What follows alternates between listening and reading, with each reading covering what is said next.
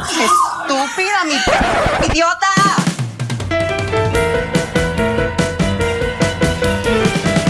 Hola, les damos la bienvenida a un nuevo episodio de Estúpida mi podcast, un podcast del Club de Lectura e Iconografías. Hoy me acompañan como siempre Jesús, Oli. Sebas, Hola. yo soy Esteban y en el capítulo de hoy vamos a hablar sobre series animadas y representaciones LGBTI. Este va a ser un episodio donde nos vamos a enfocar en representaciones de series animadas para niños y adultos y lo pueden tomar como una extensión del episodio donde ya hablamos sobre representaciones en la televisión en nuestra primera temporada. El DLC.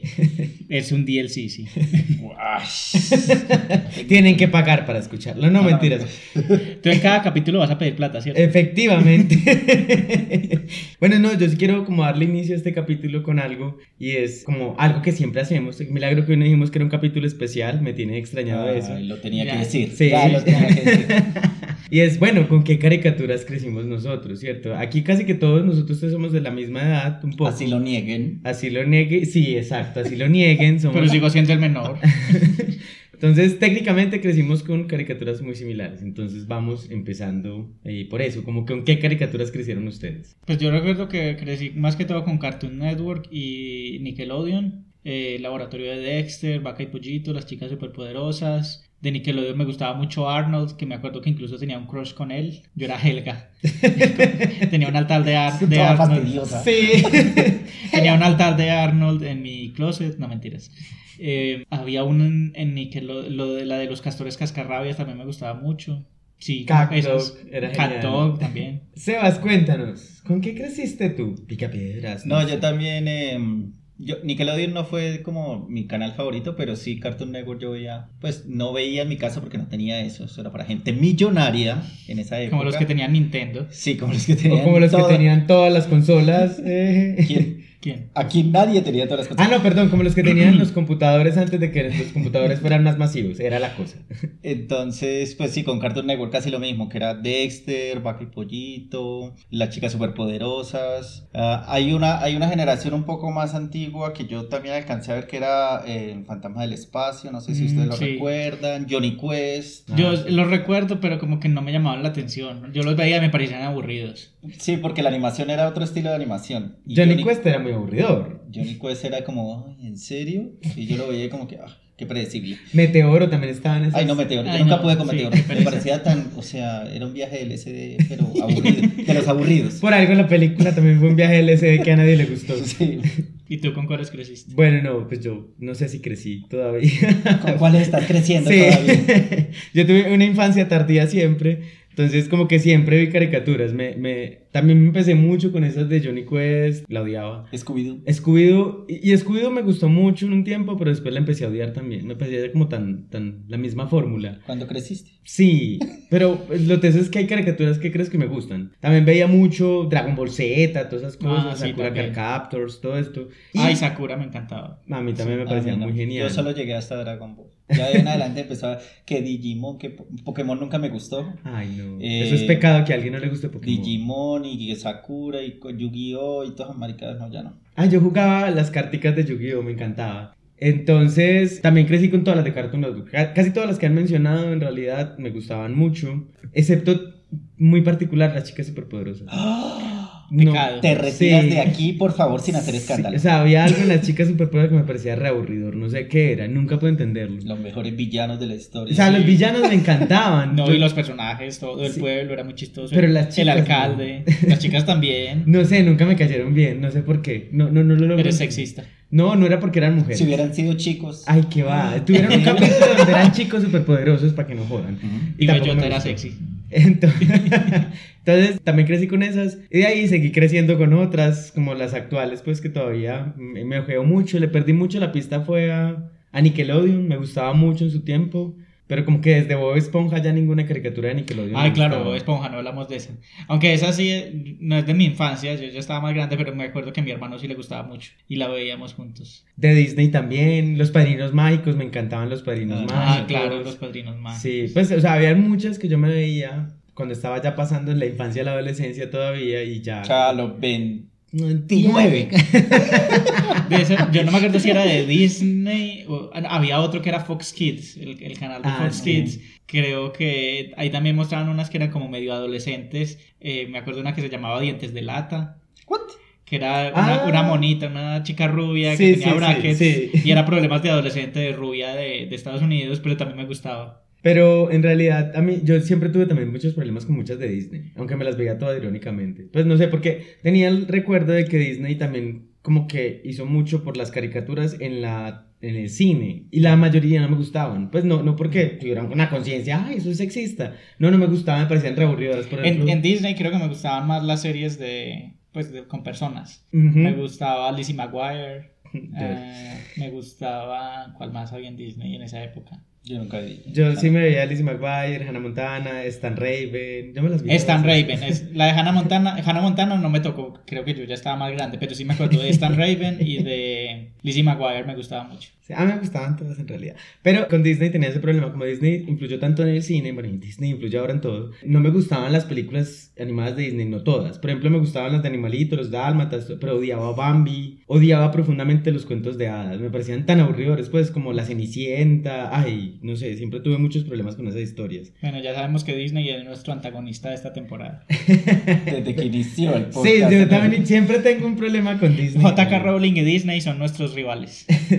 Entonces, sí, con estas caricaturas fue con las que nosotros crecimos y que recordamos, o que yo estoy creciendo todavía. Pero vengan, también yo les tengo otra pregunta y es sobre la animación para adultos, porque uno sigue viendo... ¿Porno?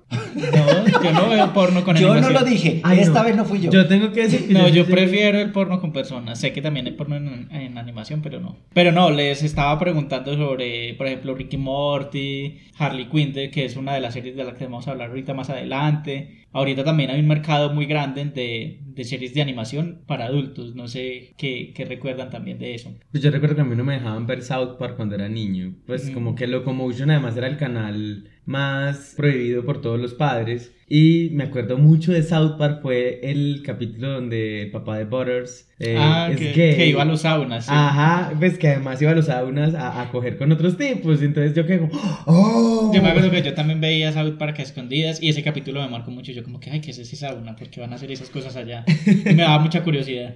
Que después pude saber qué hacían. Ven, buenas, una entrada. Propósitos investigativos nomás. Es que quiero saber qué hacían en South Park. No, yo que me acuerde que yo era pequeño y viera alguna animación para adultos, yo creo que, y ni siquiera sé si era para adultos, pero Ren y Stimpy, que eran todos como Ah, sí, bizarros. esos sí eran bizarros. sí. Esos eran muy raros y yo los veía y yo decía, pero ¿qué está pasando con el mundo? Debería acabarse. Pero no se acabó y acá estoy. Pero sí, esa es como que la que más recuerdo. Y es la que tú mencionaste del fantasma también era como un formato de un talk show. Ay, después le sacaron un talk show así todo. Que era como de adultos, sí. Sí, era todo. Y era todo sassy. borracho además. Era todo sassy, sí. Y digamos que ya más recientemente, recuerdo, nunca la he visto, pero recuerdo a Archer, que también es muy famoso. Ah, pero a mí me gusta. Es- es- aunque es medio misógino. Yo creo que es más una Sí. representación de lo misógino que es James Bond. Es como un poco eso. Es divertido, sí. Y Bojack Horseman de Netflix, que también ha sido un éxito. Y esa animación para adultos habla sobre depresión. Sí. Big Mouth. Big Big Mouth. Mouth, eh, Tuca y Bertie. Y Bertie. Sí, entonces yo creo que podemos hablar de la animación en esos dos sentidos. Uno, como la animación para niños y también la animación para adultos que ha evolucionado mucho. Pero claro que yo Big Mouth no la consideraría como animación para adultos totalmente. Creo que si yo hubiera visto eso adolescente, sí hay temas que tocan muy de frente, muy de manera muy se lo tiran así en la cara, literalmente. Esto, pero creo que es algo que es, es chévere que los adolescentes conozcan y vean que se vean reflejados en esas situaciones, porque habla de, de la masturbación, de la primera vez que le llega el periodo, de la depresión, de la ansiedad, de muchas cosas y esa serie me parece muy chistosa, muy buena. Sí, sí, hay, hay muchas representaciones interesantes que están saliendo ahora. Y bueno, entonces ya, ya les hicimos como un pequeño abrebocas de lo que vamos a hablar este episodio. Como se habrán dado cuenta, el experto es Jesús. No soy experto. Él, él va a ser el que nos guíe en esta conversación. Vamos a hablar un poquito del recorrido histórico de la animación, de estas representaciones. Como les dijimos, es una ampliación del episodio sobre televisión que ya tuvimos en la primera temporada, pero nos vamos a enfocar solo en series animadas. Vamos a hablar también de unos productos espe- específicos que son de Harley Quinn, la serie animada de HBO Max que salió en el 2019, de Kipo en la, en la era de los Magnimales de Netflix que salió en el 2020 y de Steven Universe que salió en el 2012. y bueno, entonces para empezar, eh, también quisimos hacerle esta pregunta a nuestros escuchas sobre qué personajes LGBT recuerdan en las series animadas y esto es lo que respondieron. Yo creo que, que, la caricatura que más recuerdo y que sospecho, creo que era LGBTI, era el caballero Andrómeda de los Caballeros del Zodiaco y el caballero Afrodita de Pisces, caballero dorado Afrodita de Pisces. Yo los veía como muy, muy amanerados, algunos creo que tenían los labios pintados, utilizaban rosas en uno de sus ataques, el color de, de Andrómeda era rosado o como un fucsia. Y una vez cuando el caballero cisne, algo así, tuvo, se congeló, Andrómeda fue, lo abrazó y se acostó con él y le daba calorcito para que sobreviviera. Y eso me pareció muy gay. Las chicas superpoderosas había un diablito que era muy femenino, entonces pues Sí, yo pensé eso. Y también de hecho había como otro diablito en una serie llamada ah, La vaca y el pollito que también era como que muy femenino. Entonces, sí, esos son los que yo recuerdo. Los dos personajes que yo me acuerdo, me acuerdo primero de cuando veían Caballeros del Zodíaco, Andrómeda, que pensábamos que era gay por lo delicado que era, y de Sakura Carcarto, que me gustaba mucho, la amiga de Sakura. Ella estaba enamoradísima de Sakura y Sakura estaba enamorada de, de Yukito, creo que se llamaba, y Yukito era como la, la pareja del hermano de Sakura. Entonces, esos son los que más me acuerdo. En el anime recuerdo a Yukito y Yu, ¿eh? no recuerdo cuál era el ángel y cuál era eso la persona que es de Sakura Card que es bastante viejita. Recuerdo también, ah, en One Piece hay una isla de solo mujeres trans. Aunque hacen cierta, mm, no sé si mofa, es como el típico estereotipo esto de mujer japonesa trans que no es tan agraciada, que tiene rasgos como muy bruscos. Igualmente siguen siendo mujeres, pero es como un estereotipo ya en la caricatura japonesa. En Pokémon, claramente los villanos, está James y Jane, que son muy queer. Y ahí empiezo como a hablar de los villanos, porque casi siempre, como digamos en los personajes de los villanos de Disney, los villanos tienen como aspecto queer, estilo Úrsula, estilo, no sé, en las chicas superpoderosas, él, que también es un villano, tiene todo ese aspecto súper femenino y súper sexy y ya un poco más en la caricatura como más actual creo que está muy más mucho más representado eso no sé si es porque por un sesgo de selección pero si veo estilo en Steven Universe en la casa del búho la protagonista eso tiene una novia que también es súper poderosa la, la novia en Hora de Aventura. De hecho, dos de los personajes principales también son es una pareja de mujeres. En realidad no se me vienen a la mente muchos, pero recuerdo uno que era de una de mis caricaturas favoritas, que era Pokémon, y era mm, James del equipo Rocket. Siempre lo recuerdo porque era muy femenino en sus, en sus formas de hablar, de,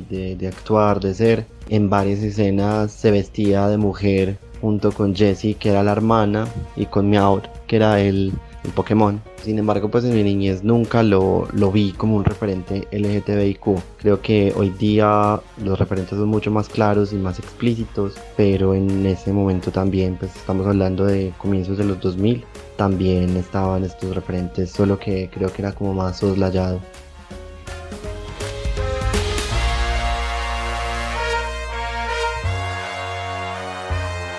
Bueno, yo creo que para empezar a hablar un poco de este tema de las caricaturas y lo LGBTI, hay que iniciar con algo que yo creo que ya hemos tratado en varios episodios, que es el código Hayes, ¿cierto? Que es todo lo que tiene que ver con la censura. Y es que las caricaturas no, no han podido escapar tampoco de la censura. No han podido, o sea, no es ni siquiera que estemos en pasado. Todavía hay muchas cuestiones de censura para las caricaturas, como para todos los productos de consumo cultural, y esto ha marcado como olas de las caricaturas, que en el capítulo de televisión habíamos hablado un poco de que se rompen en un momento con un movimiento como Guara Cartoon, que no vamos a hacer tanto énfasis acá, pero que sí hay que recalcar que es un movimiento muy importante porque rompe la forma en que se veían las caricaturas. Hay que entender algo y es que las, las representaciones LGBTI, al igual que en el cine, al igual que en la música y en la literatura, han estado siempre, solo que de formas diferentes y van cambiando como constantemente. En las caricaturas, por ejemplo, hay un corto que es de los años 30 llamado Flip the Frog, Square Game, creo que es, además suena súper sexual, por cierto,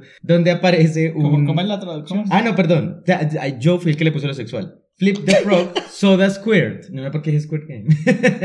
¿What? What the fuck. Así se llamaba. ¿Qué significa? Pues squirt es como- como sorbo de soda, pues como... Como, sí. Sí, pues como te echo soda en la cara, algo así, no sé.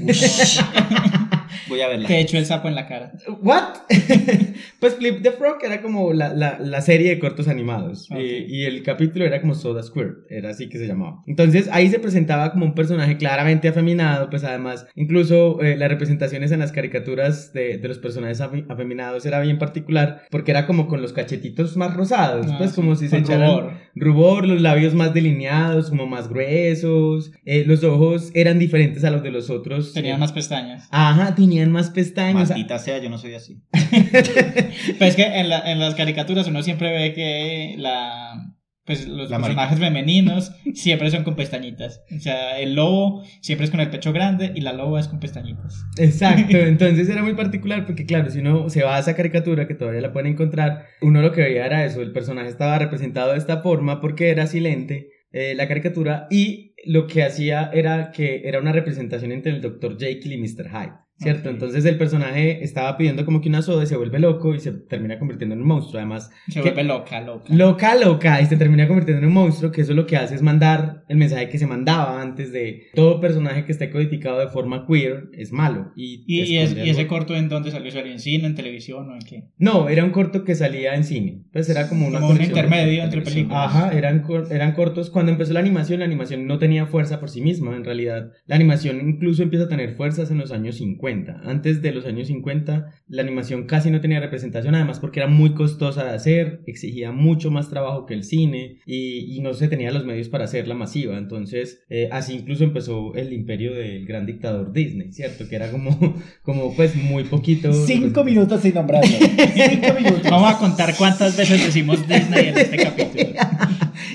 Entonces, eso, eso hacía que empezaran estas representaciones y acordémonos también que en los años 30 es que empieza a surgir el código Hayes y este código empieza a marcar un montón de cosas. Pero estas representaciones siempre han surgido. Después de esto vienen otras caricaturas que empezaron a mostrar personajes codificados de manera queer. Igual, ¿cierto? El malvado era queer, el malvado tenía representaciones que no le correspondían a su género y así constantemente. Pero entonces aquí yo te hago una pregunta. ¿Estas animaciones eran enfocadas para niños o era para cualquier tipo de público? Al principio la animación no tenía un foco. La animación era más como un experimento. Era como... Exacto, porque a mí sí me parece que debe haber un punto en la historia en que se dijo, no, es que las animaciones son para niños. Porque yo creo que antes la animación era como para cualquier persona. Exacto. La animación era más un experimento en realidad, pues era más como jugar con esa idea del arte y combinarlo con el movimiento, pero ese experimento estaba porque el cine estaba determinado era para adultos en realidad, no para niños. Para niños no habían esos productos de consumo cultural. Fue muchos años después cuando eh, me imagino que fue por lo tierno Disney. de las... no dije Disney. Que, que por lo tierno de las caricaturas, por los dibujos y por las historias que se podían crear fue que empezaron a darle más un foco como para niños, Ok. ¿cierto? Pero en realidad al principio no surgen así las caricaturas Disney. Mickey no surge como un producto para niños. Era más como un entretenimiento como experimental. Pero entre, pues cuando va surgiendo toda la animación, lo que empieza a verse es que empiezan a existir personajes codificados de manera queer. Y estos personajes siempre se representaban de forma malvada o malévola. En los años 40 y entrando un poco como, bueno, sí, los 40 tardíos, decirlo de alguna forma, empiezan a surgir otras caricaturas que, si uno se hace GLAD, hizo todo un análisis de las representaciones, encontraron más de 256 representaciones queer en las GLAD caricaturas. es una asociación de Estados Unidos que hace como el sondeo de representaciones diversas en la televisión de Estados Unidos. Exacto, y ellos hicieron todo un estudio y encontraron que en realidad habían casi 256 personajes que eh, se podían asociar con lo queer, aunque nunca estuvieran abiertamente pues, relacionados con eso, ¿cierto? Porque en estas caricaturas no pueden estar abiertamente relacionados con eso. Entonces, estas animaciones lo que empezaban a mostrarnos era que el género es algo performativo. Ustedes recordarán, por ejemplo, a Box Bunny, que Box Bunny incluso actualmente es como el personaje animado más drag que existe, porque en más de 40 episodios Box Bunny eh, se vistió de mujer, Sí. ¿cierto? Y además no solo se vestía, ¿ustedes recuerdan cómo era Box Bunny? Actuaba como una mujer, seducía a Elmer. Elmer es el Elmer, cazador, sí. sí. En la ópera, en los, en, en los capítulos que, que eran como ópera, cantaba como la mujer. Exacto, entonces Box Bunny en realidad, aunque esto se hacía como un motivo de burla y de minimización del personaje en muchas ocasiones, Box Bunny sí hizo buenas representaciones de la performatividad del género porque lo que hacía era transformarse en, en, en este personaje que, que, adoptaba además posturas de mujeres y todo esto. Y esto... Incluso le daba besos a Elmer y Ajá. normal, nadie dijo nadie. Y Elmer dijo, se. Elmer se enamoraba de él. O de ella, sí. Exacto. O de ella. O de ella. Box Bunny, personaje queer. Pero no, incluso Box Bunny se ha convertido en eso, en una, un poco una representación también de, de personaje queer. Y algo que, que acaban de mencionar, que era el tema del beso, fue también algo muy polémico porque esto... eh, El beso de Box Bunny y Elmer. Sí, pues no polémico hacia la sociedad, sino en retrospectiva, porque claramente el código Hayes no permitía ninguna de esas cosas y pasaba mucho, no solo Box Bunny besaba a Elmer, no solo Box Bunny se travestía, también estaba Lucas, y Lucas lo hacía mucho también, sí. todo el tiempo, además que los dos eran con Elmer, era como un trío extraño, pues como una cosa siempre... Una trieja. Una trieja. Warner, Warner es más open mind de lo que pensamos. Si ves Disney puedes aprender. Ahorita viene Disney y lo compra y ya. Sí, y ya se acabó. Entonces, claro, ese, ese tema del beso lo que hacía era, era transgredir el tema del código Hayes, ¿cierto? Que existiera un beso entre dos personajes que, que eran claramente figuras masculinas, solo que uno de ellos estaba en otra representación, era un poco transgresor para la época. Entonces, si uno recuerda un poco, Box Bunny sí fue el primer personaje de drag que existió y además el primer personaje que se daba besos directos en la boca con otro personaje masculino y eso no generó la polémica que generó. Creo que esta es una de las rupturas que empiezan a existir y por eso Box Bunny es tan importante. Yo creo que se ha vuelto historia en muchos otros movimientos que tienen que ver con la animación porque Box Bunny sí intentaba romper ciertos paradigmas a pesar de un código muy fuerte que existía. Y uno de ellos fue este, que aunque no creo que lo hayan hecho consciente, porque más lo hacían por Sí, en burlarse, burla, en forma de burla. Incluso ese beso que, que era bastante problemático es porque el beso era para minimizar y ridiculizar al otro, ¿cierto? Ah, te beso. Para quitarle poder, sí. Exacto. Es un hombre disfrazado de mujer. Exacto, entonces eso era más para ridiculizar, pero en retrospectiva también uno notaba que rompían ese paradigma que existía de no representaciones de algo moral. Entonces, este, esta caricatura empieza a romper esto ya en los años 50, es cuando ahorita que pre- preguntaba sobre el tema de si empezaba más para niños o para adultos, es en los años 50 donde se masifica. Ahora sí, las caricaturas empiezan a surgir por montones y empieza a determinarse que tienen que tener un público target. Y el público target de las caricaturas eran los niños, ¿cierto? Porque además era un contenido que podían ver, era un contenido que podían editar para que no tuviera ninguna representación de nada amoral. Entonces, en los años 50 es que se empieza a, masificar y mientras se masificaba la animación, lo que también se iba modificando en el tiempo eran los códigos morales y los códigos de las caricaturas. Entonces surge otro código, sumémosle un poco al de Hayes, que tuvo muchas ramitas, que no solo fue el código Hayes, sino que fueron otros, y uno fue The Television Code, y en The Television Code había un apartado específico eh, que tenía que ver con los niños que era como producir contenido que más que respetara era que tuviese cuidado con el público infantil. Entonces esto hizo que las caricaturas todavía sufrieran más la censura porque se había dicho, como, es como si yo te dijera, tú vas para los niños y tú para los adultos, entonces tú tienes que vivir de acuerdo a las normas que tenemos, que además son más estrictas con los niños. Y otra de las cosas, si ustedes recuerdan, de o las caricaturas De los las- 50 no, no me acuerdo. No, ay, no te acuerdas de los 50. Pensábamos que sí. Sí, pero bueno. Era que transmitían mucho el modo de vida norteamericano. Las Sí. formas, la- las amas de casa con su ropita, su falda, cocinando. La esposa en la casa que nunca trabaja. El esposo que trabaja y lleva la plata a la casa. Por ejemplo, en Tommy Jerry eso era muy representativo, ¿cierto? Aunque casi no habían humanos en Tommy Jerry, cuando presentaban los humanos eran el arquetipo de, de- de la familia estadounidense. Y esto hizo que obviamente el código recayera mucho sobre las caricaturas, aunque no dejaba de salirse. Tommy Jerry también tiene capítulos donde principalmente Jerry, que además mucha gente dudó mucho tiempo, yo no sabía por qué, de la sexualidad de Jerry. Oh. Sí, eso, eso es un dato curioso, que no soy Esteban, era que Tom y Jerry también tuvieron representaciones, principalmente de Jerry, de cambiarse de género. Incluso creo que hay un capítulo para seducir un elefante. No, eso Wow. es bastante... Espera, espera, espera. El ratón estaba disfrazado para seducir un. Ok. para seducir. Ese no me lo vi, ese me lo vi. Pero es eso, y que muchos de los juegos que a veces pasaban entre Tom y Jerry eran juegos que parecían medio eróticos en cierta forma. Sí, por ahí hay un, un meme que eh, no sé si lo han visto. Es un video de Tom y Jerry recortado como si fuera que quien le creo que es Jerry el que le tira leche a Tom y se ve como muy porno. Sí, Ah, sí, sí, sí. que le pegan la nalga y todo. sí, sí, sí, sí.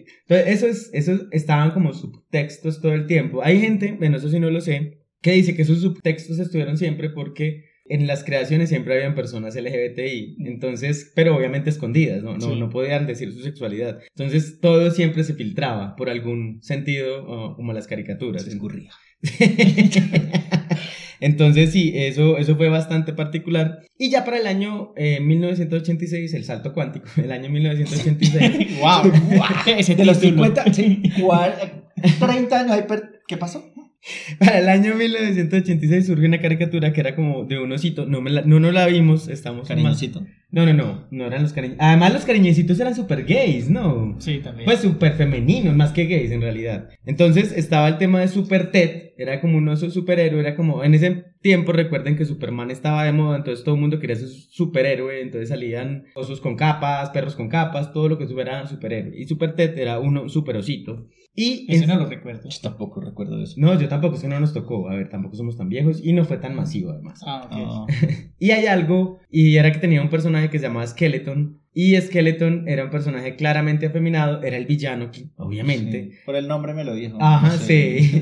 Pero era afeminado y todo, y solo hasta el año, ¿cuándo fue? Como 20 años más tarde, fue que su creador pudo decir, no, si Skeleton era gay. Pero la gente siempre tuvo esas dudas por su comportamiento y sus cosas. Entonces es muy particular porque, claro, esos personajes siempre quedaban borrados de la existencia. Era como que se sabía claramente cuando un personaje tenía un interés romántico heterosexual, eso era más que obvio, pero no se podía saber nunca si un personaje tenía un interés romántico homosexual. Nunca. Entonces, y no sé, y si el personaje era afeminado, solo era clave de código, pues como de subtexto que no se fuera a leer Chistes, sí. que no se fuera a leer jamás. Ya en los años 80 también sale esta que además miren que hay una conexión entre el pasado y el futuro. Y es el tema de los ¿Por memes. qué le dijiste así? Estás con unos eufemismos hoy. Sí. No, pero era, eran mem- los memes. Ustedes miran que He-Man, por ejemplo, actualmente se ha vuelto un meme muy gay. Sí. Pero en sus tiempos He-Man era el superhéroe machote, pero He-Man tenía mucho, mucho sub- subtexto. Ay, me van a regalar la palabra. Muchas cosas gay que, que, que mostraba, ¿cierto? Incluso desde su ropa. Sí,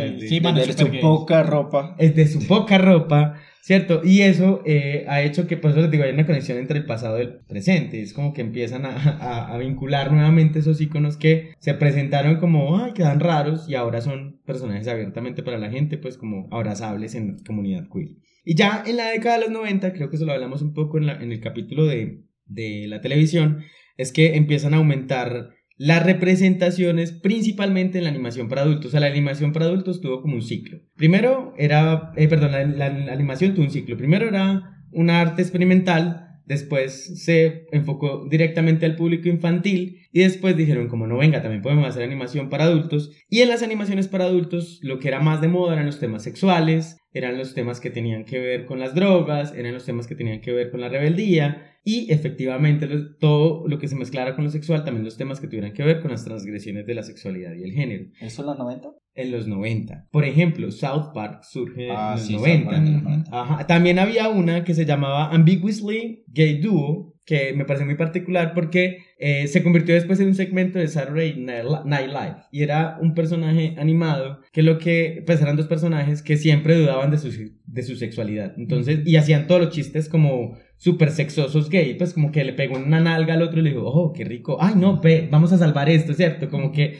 empiezan a mostrar estas representaciones de, obviamente, muchas de ellas, o casi todas, de burla, ¿cierto? Como incluso South para el principio, en su propia transgresión, lo que hacía también era un poco como volver a estigmatizar a muchas poblaciones. Con el tiempo ha ido creciendo y lo ha vuelto más un chiste un poco más inteligente, pero en su inicio era más la burla que en realidad La burla por burla. ya. la burla por burla. Y los Simpsons son otros que también fueron una de las primeras caricaturas para adultos. Fox también tiene mucha representación. Antes de Disney, Fox tenía muchas representaciones que se construían también en clave de, de la transgresión y representaciones que eran animadas. Entonces Family Guy, Los Simpsons en su momento, antes de que fueran en ese declive, y otras caricaturas que ellos iban sacando.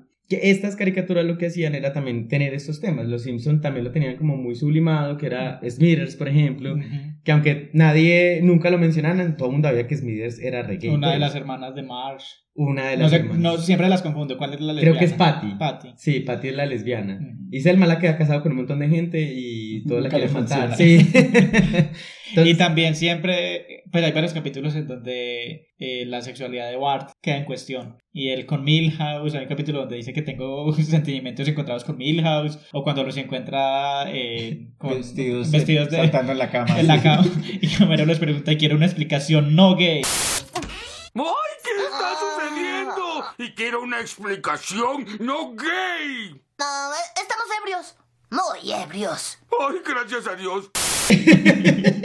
O cuando piensa que es gay y lo lleva a la, a la fábrica. Ese es el mismo capítulo. Ah, ese es el mismo, Sí, sí. es que, ay, no, y no es, no es gripa, gordito. Ustedes están enfermos.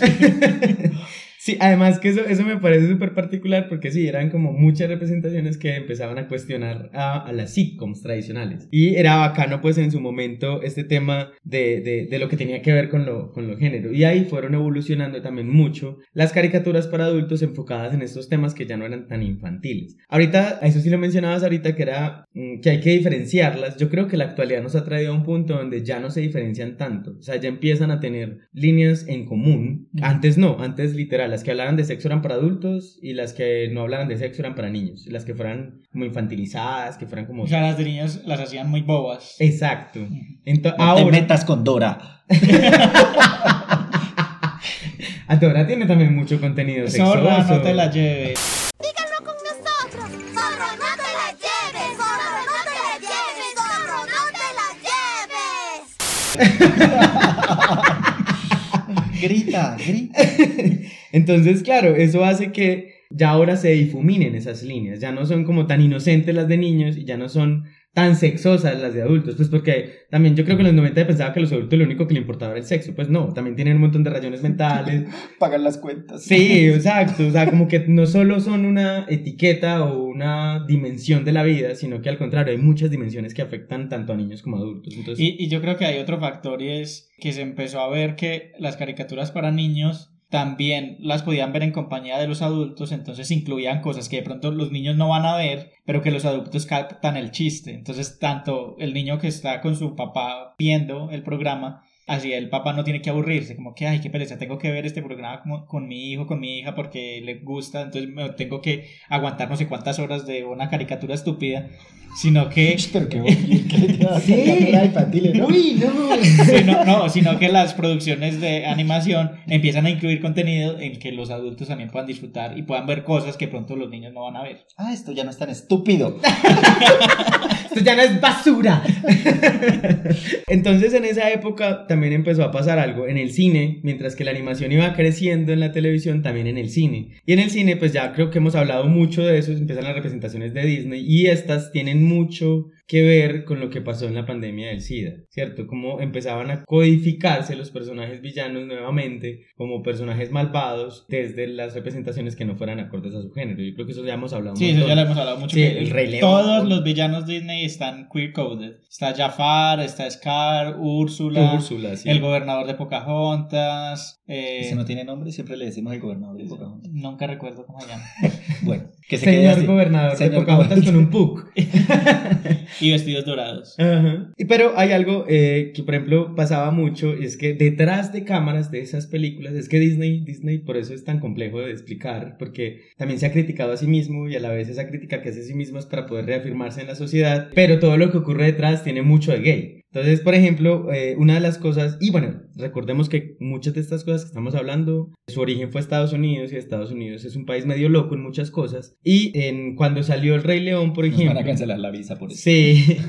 Pero bueno, muchas personas en Estados Unidos son medio locas, al igual que en todo el mundo. No has terminado la idea. Hace rato estabas empezando a decir algo. Termina la idea. Que el Rey León llamó mucho la atención de los conservadores, incluso le hicieron mucho boicot, porque la tierra se llamaba Pride Land. La tierra. La tierra del orgullo. Ajá, sí, exacto. La Ay, tierra- no me había dado cuenta de eso. ¿Será que por eso me gusta tanto el Rey León? Y había otra de las cosas, y es que las canciones eran elecciones de Elton John. Claro. Exacto, entonces eso también como que empezaba a leerse como un subtexto Oh. gay y los conservadores en este tiempo estaban muy detrás de todo lo que fueran cosas LGBTI, en ese tiempo y todavía. Interesante. Sí. Y otra de las cosas sí. era el subtexto es de Timón y Pumba, dos Claro. machos que adoptaban a un niño para criarlo. Que vivían juntos. Sí. Ajá. Mire, Y Dos que machos teniendo un hijo. Comiendo gusanos. Exacto, y que no tenían ningún interés romántico por el sexo opuesto, porque nunca se enamoró Pumba y nunca se enamoró Timón. Entonces esto para la gente era como eh, el primer inicio de decirle a la gente, ay, está bien que dos hombres críen un niño. Entonces, detrás de todas las producciones de Disney, Y que aparte la voz de Timón era Nathan Lane. ajá, O sea, ya más claro no puede ser. Entonces, pero no solo con el Rey León, con muchas de ellas pasó eso, como que en realidad detrás de las construcciones habían muchas cosas gay que pasaban en el fondo, que además la gente empezaba a notar y a perseguir. ¿Qué cosas gay pasaban en el fondo? Pues no sé si pasaban de más que pasaban un montón de cosas gay en esos baños de Disney, no sé. ¿De qué estamos hablando? No, pero sí, dices que hay cosas gay en el fondo, como que. No, por ejemplo, subtextos principalmente, pues, Ah, o construcciones, o por ejemplo las selecciones de Pensé que hablabas como que había productores o editores o libretistas que eran abiertamente gays. Ah, no, por eso les digo, de más que deben existir un montón. Para que estos subtextos estuvieran es porque muchas personas LGBTI estuvieron ahí, en, el fondo de la construcción de las películas. Los gays hemos dominado el mundo tras bambalinas siempre. La gente gay. Entonces, algo... ¿Esa es tu risa malvada? Sí, no sé, no tengo risa malvada. Entonces, algo mm, también muy importante en todo este tema, y es que esto marcaría algo diferente en la censura. Se había acabado el código Hayes, pero miren que los conservadores estaban detrás de todo aquello que oliera mínimamente a gay. A que huelen gay, no sé. Entonces, como que estas cosas... Depende del gay. Estas cosas marcaron la próxima fase de la censura en las caricaturas y la fase que siguió era el rating y el ganar plata. Entonces, mientras Cartoon Network, que lo habíamos hablado en el capítulo anterior, empezaba a hacer caricaturas muy bizarras y Nickelodeon también, se empezaron a dar cuenta de que muchas de esas caricaturas bizarras estaban perdiendo rating, aunque fueran representaciones muy buenas, perdían en realidad plata. Entonces, la censura siguió fue en torno a este tema de qué tanta plata nos da y qué tan poca plata nos da. Y eso hacía que muchas representaciones LGBTI quedaran en el olvido o no se representaran, incluso hasta, hasta hace muy poquito. Entonces, mientras esto pasaba en lo adulto, sí empezaron a crecer todavía más las representaciones. En el 2000, no me lo he visto, había una caricatura que se llamaba Queer Duck. Y Queer Duck era la primera serie animada no infantil que representaba y se basaba necesariamente en los problemas de la sexualidad. Y era un pato. Hay, era hay al- hay algo con los patos y los gays. Sí, no patos. No Desde- patos. sí, no, no patos, desde el pato Lucas. No patos y, ah, y después le hacen una serie a un pato. Y el pato Sí. Lucas también. Sí, hay algo con los patos raro. Sí, entonces esto en las caricaturas de adulto empezó a crecer, mientras que en las caricaturas infantiles, por su público, empezó el declive de estas caricaturas, que empezaron a hacer caricaturas más bobas, pues como otra vez volviendo a la fórmula de los picapiedra, volviendo a la fórmula de los supersónicos, y ya había cambiado mucho el público, entonces empezó el declive de Cartoon Network, de Nickelodeon, que duró varios años, donde no hacían caricaturas que a nadie le gustaran, pues como que no eran representativas, eran reaburridoras, hasta que, lo hablamos en el capítulo, llegó Wara Cartoon, movió un poco los esquemas y los redimensionó para construir otro tipo de caricaturas y vieron que les funcionaba además. Entonces, algo muy importante, yo no sé si ustedes han visto el meme, ese que es como muy rico y todo, que es un personaje Ah, infantil Ah, sí. subiéndose. Esta, Arturo se llamaba. Arthur. Ajá. Esta caricatura, pese a ese meme también, tuvo una representación que fue demasiado polémica en Estados Unidos. No solo el meme, fue otra. Y era que en 2005, esta caricatura, en uno de los spin-off de Arthur, presentaron una pareja de mamás lesbianas. Esto en el 2000 Impactada. impactada. Esto, y además porque esta caricatura sí era para un público mucho más infantil, ¿cierto? Eran, Ujú. eran niños, eh, muy chiquis. Y esto obviamente enloqueció a Estados Unidos, tanto que en ese momento la, la, la misma ministra de, de Educación, allá secretaria, perdón, secretaria de Educación, pues montó un peo, un show que había que cancelar la caricatura. Y la caricatura sufrió mucho por eso, pero lo más irónico es que muchos años después, como reivindicación a todo lo que pasó en el 2019, volvieron a presentar un capítulo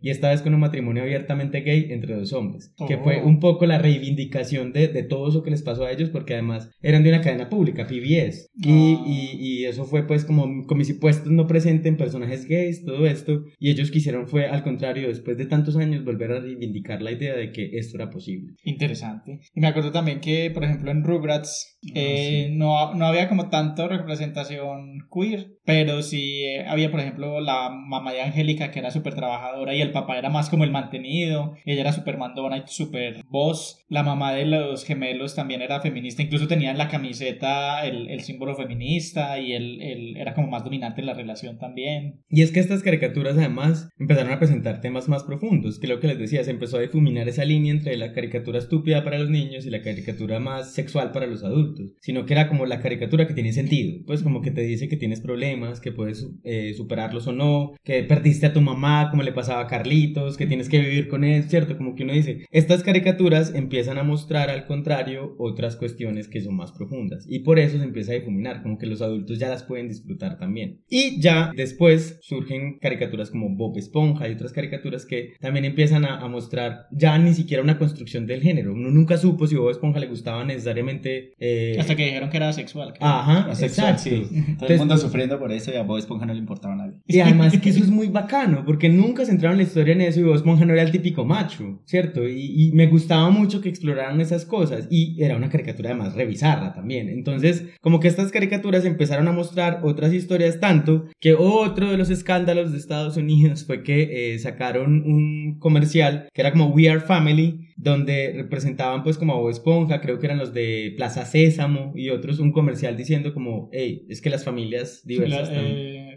¿Cómo es que llaman los de Plaza Sésamo? Otto y Beto no es. Be- eh, Beto y Enrique. Beto y Enrique, eso. ¿Quién es Otto? No sé. El tercero. El tercero. Mm. Entonces, como que ellos sacaron una cosa de We Are Family y esto pues fue una cosa horrible, también como que hubo un boicot, entonces siempre el miedo fue el boicot. Ya la censura no era directamente de un código, sino el boicot porque además hubo un montón. Y ese boicot llegó hasta los tiempos actuales. Eh, ahorita vamos a hablar un poco de Steven Universe, pero no sin antes hablar de una caricatura que, ya lo dijimos una vez, partió la historia de las caricaturas actuales, que fue Hora de Aventura. Hora de Aventura partió la, la historia de las caricaturas actuales porque empezó a enfocarse en temas no solo bizarros, sino profundos para un público infantil. Temas como el abandono paternal, temas como eh, el amor no correspondido, temas como la sexualidad, temas como el gu, ¿cierto? Como que todos esos temas eran muy profundos para empezar a tratarlos con los niños. Y siento que esta serie lo que hizo fue romper de una vez como el paradigma de las caricaturas infantiles. Y ahí trabajó alguien que era Rebecca Sugar, aunque no era en este caso la directora. Yo dije en el capítulo de que era Sugar algo, no Sugar Baby. Ella trabajó ahí y ella empezó a pensar, ella decía que ella lo que quería hacer era que el romance entre Marceline y Dulce Princesa se viera desde el principio, pero que nunca la dejaron, porque siempre la censura era el miedo al boicot. Mm. Entonces, por eso al final termina como un poco anticlimático que se besan, pues aunque ellos, ellos dijeron que habían colocado pistas en varios lugares para que ese romance se O diera. sea, donde los dejaban, ellos metían la Exacto. pista, pero era muy, muy escondida. y muy sutil, pero existían pues las pistas para, para saber que entre ellas había un romance. Pero Rebecca Sugar lo que dice es que con eso se dio cuenta de que como habían invisibilizado tanto a las poblaciones LGBTI durante tantos años, ya estaba cansada. Y fue cuando ella decide crear su propia caricatura que es Steven Universe, que creo que ahorita les cuento más bien estos datos de Steven Universe, pero que me parece que lo que hace es romper más el paradigma y decirle a la gente, además que es ir en contra de la censura, o sea, ya no es tenerle miedo a la censura, es como la censura no tengo por qué tenerle miedo, y es romper esos, esos, esos estereotipos y empezar a presentar las cosas más abiertas. Y esto alimentó no solo la, a la animación infantil, sino que también empezó a expandirse en la animación de adultos. Entonces empezaron a surgir productos, Bojack Horseman, por ejemplo, que empiezan también a, a superar los límites de, de lo que se exploraba en televisión, que les decía. En si usted- televisión animada. Ajá, y que les decía, no es solo so- sexo. Bojack Horseman explora más que todo es la depresión. Entonces, si me hago entender, como que empiezan a, a ampliarse esos horizontes de sentido en, en las caricaturas, que ya no es solo una sola dirección para presentar algo, sino en, en, en Tu que Bertie exploran también temas como el acoso sexual, por ejemplo. Entonces, como que empiezan a, a explorar temas que son vitales para muchas personas, pero que no los tienen que tratar en una única dimensión porque son caricaturas para adultos o caricaturas para niños. O también se me ocurre Ricky Morty, que también mezcla el tema de, de lo que hablamos ahorita, de lo bizarro, que también Ricky Morty lo que hace es burlarse un poco de todo y de todos, y también trata, trata temas de sexualidad, pero también no es como solo enfocado en el sexo, sino que es un aspecto más de la vida de los personajes, y vemos que Rick pues no tiene ningún tapujo con explorar su sexualidad, se acuesta con planetas, con eh, hombres, mujeres, eh, pájaros, aliens, lo, que, sea. Lo que sea, en realidad. Con una multitud. Entonces, sí, eso me parece bacano, que además ya siento que muchas caricaturas adultos no se centran en la sexualidad, incluso infantiles, pues como que es importante mencionarlo, pero, pero no es como es un aspecto más de la personalidad de la gente. Y eso yo creo que lo podemos hablar un poquito más ahorita en las, en las caricaturas que vamos a analizar. Este era como un breve repaso, un complemento a lo que eh, habíamos hablado en el capítulo de televisión. Entonces, como para que los escuchen otra vez los dos juntitos, porque es chévere como complementar una cosa con la otra. Pero siento que este breve repaso era para hablar un poco de cómo ha sido esa evolución histórica en las caricaturas y cómo la censura la ha marcado a lo largo del tiempo. No, y súper interesante escuchar todo esto. Habían cosas que yo no sabía y, y este recorrido histórico estaba muy interesante. Entonces ya ahorita en la siguiente sección vamos a hablar de eh, Steven Universe, de Harley Quinn, la serie de HBO Max y de mm, Kipo y la era de los Magnimales. There is a name that is spoken throughout the universe, spoken by the guardians of all humankind. And that name is. Bueno, entonces empecemos primero con, con la que nos has hablado tanto y las que nos tienes como con mucha curiosidad y es sobre Steven Universe. Ah, bueno, les contaba ahorita que en Steven Universe hay algo y es la creadora fue Rebecca Sugar y Rebecca Sugar trabajó en Hora de Aventura. Cuando trabajó en Hora de Aventura se dio cuenta de que había mucha censura todavía para producir eh, caricaturas y ella decide empezar a producir Steven Universe. Steven Universe es así como a grosso modo una caricatura de un niño que tiene unos familiares como extraterrestres, ¿cierto? Su mamá era una extraterrestre. Son como unas piedras que toman representaciones humanas, como formas humanas, pero tienen poderes. Y entre ellas no existe la idea de la atracción binaria que existe en los humanos, pues como que no es, les es indiferente el género. Entonces, esto ya es de, un, de entrada polémico y efectivamente cuando Rebecca Sugar empezó a hacer Steven Universe empezaron las críticas y las censuras como de a poquito, como no se pueden besar en la boca, no pueden tener escenas muy románticas, no pueden hacer esto, pese a que en la caricatura la creación era que ellas fueran como abiertamente Pareja. abiertas, sí, pues, pues como con la idea de la sexualidad, como que no les importara. Entonces, incluso la mamá de Steven tiene un romance con una de ellas y también tiene un romance con su papá. Pero a Rebeca le tocó pelear mucho, mucho, mucho para, para poder hacer las escenas constantemente. Y lo, lo bonito de la historia de Rebecca Sugar es que ella en una Comic Con sale del closet y le dice a la gente como es que soy bisexual y, yo tengo que hacer esa representación porque es mi representación, o sea, es mi vida y ya estoy cansada como de que la gente nos, nos vis- invisibilice todo el tiempo por decirnos cómo, cómo ser y que además nos construyan con un montón de mitos que no son. Yo lo que quiero hacer es eh, construir una narrativa que permita que cualquier niño queer que la vea en algún momento, cualquier adulto queer se siente identificado con ella. Y además fue muy lindo porque a partir de ahí es que ella rompe la censura, ¿cierto? Y se empiezan a mostrar a partir de, de, de poder explorar también y, y ella salir de ese espacio, que además eso era muy difícil, pues como alguien que creara caricaturas infantiles que dijera como, ay, soy abiertamente gay o lesbiana o bisexual o trans. Entonces, muy bacano porque desde esa idea de que ella salió del closet fue que empezó a darle más fuerza a la caricatura de que tuviera representaciones abiertas. Y no tuvo represalias por parte de organizaciones o de la empresa o algo.